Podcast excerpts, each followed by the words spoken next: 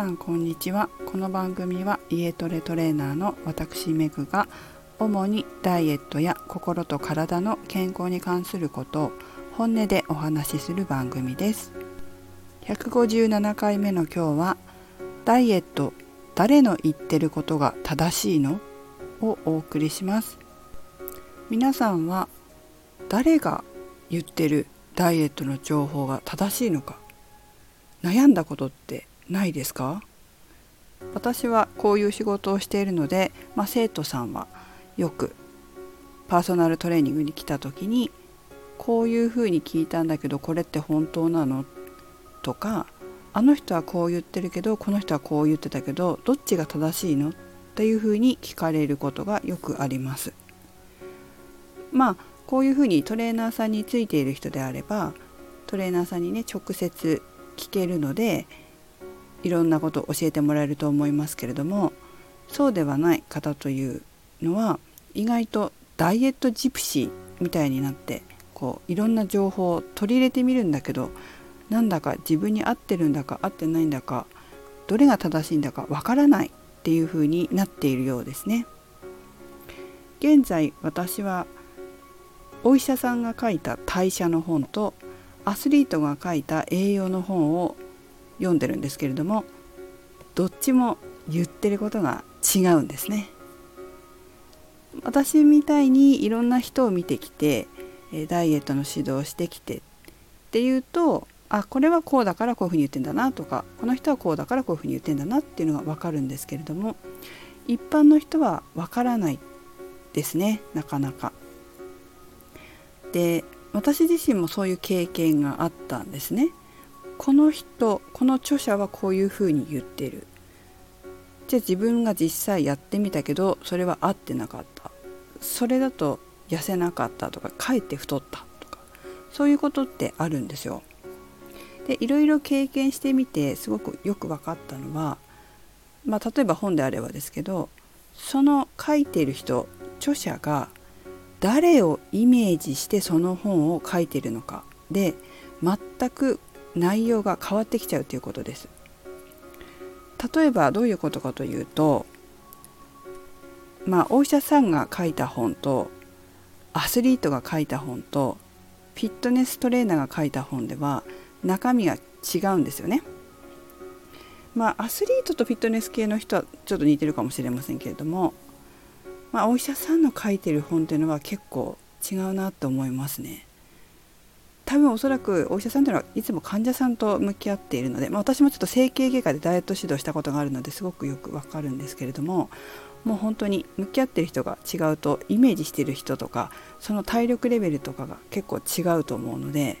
えー、書かれてることが本当に違います。例えば一日中デスクワークで運動をしていない人とまあ、建築の現場とか、まあ、現場仕事で体を使って仕事をする人この2つでも必要な栄養まあどれぐらい1日に必要かっていうことって違ってくると思うんですね。毎日サッカーやって筋トレしてジョギングして週に1回試合やってる人とボディービルダーで試合出てる人っていうのもまた違うわけですよ。まあ、この違いはどんな競技かにもよるっていうことなんですね。でそれぞれが食事の内容が違って当たり前なんですよね。ある人は糖質を減らせというある人はきちんと糖質を食べろというそれはその人が見てる人イメージしてる人がどういう人かで本当に変わってくると私は思います。だから書かれていることを自分に当てはまるかどうかっていうのをしっかり考えないで読んで鵜呑みにしてしまうと間違っちゃうよっていうことです。一般の人でさえ、まあ、普通の働いてる方でさえ日頃から運動している人運動習慣のある人と全然運動してないデスクワークの人で本当に違いがあります食事に関して言えばね運動に関しても本当に違いますよそもそも筋肉が全くない、えー、つきにくいっていう方と筋肉がしっかりあって筋肉もつきやすいっていう方では運動の内容とかも変えていかなければえー、ダイエットが思うようにいかないってこともよくあるんですよ。だからこそ一番大事なことは自分は何だと脂肪が減るのか何をすれば脂肪が減るのか何を食べれば脂肪が減るのかこれを自分で体験して経験して実験してやって自分事として捉えてやっていくことがすごく大切です。例えば私のようなフィットネストレーナーっていうのはいろんな方を見ていればおおよその見当はつくんですよね。それでも私でもクライアントさんの全生活を知ってるわけじゃないじゃないですか。いつも言ってますけど私とクライアントさんは1週間に1回1時間しか会いませんよね、まあ、お客様生徒さんですけどじゃあ残りの24時間かける7日間どんな生活をしているのか完璧に分かるわけではないですよね。見当をつけながら体重体脂肪率を測定してもらってで今週どうでしたか、えー、どんなことしましたか、まあ、どうでしたかってことを聞きながら体重体脂肪率と照らし合わせてチェックしていく。私はそういうふうにしています。食事であったとしてもまあ食事指導もしてますけれども、えー、チェックして毎回送ってもらって、えー、体重体脂肪率を見て運動のどんなことしたかとか全部聞いてチェックしていくわけですよね。完璧に分かるってことはないのでいつも一緒にいるわけじゃないですからね。自己申告してもらうことはすごく大切だなっていうふうには思いますけれども、まあ、嘘をつかれたらもうそれはねこちらが一生懸命やってもそれこそ見当違いのこと言っちゃうわけでだから正直に言ってもらうのはすごくありがたいことなんですけれどもこうやって、まあ、トレーナーさんについてもらってるっていう方はある程度トレーナーのその知識から知識とか経験から適切なアドバイスが受けられると思いますけどもし皆さんが自分一人でダイエットするというならそれを自分で自立してやることがすごく大切です。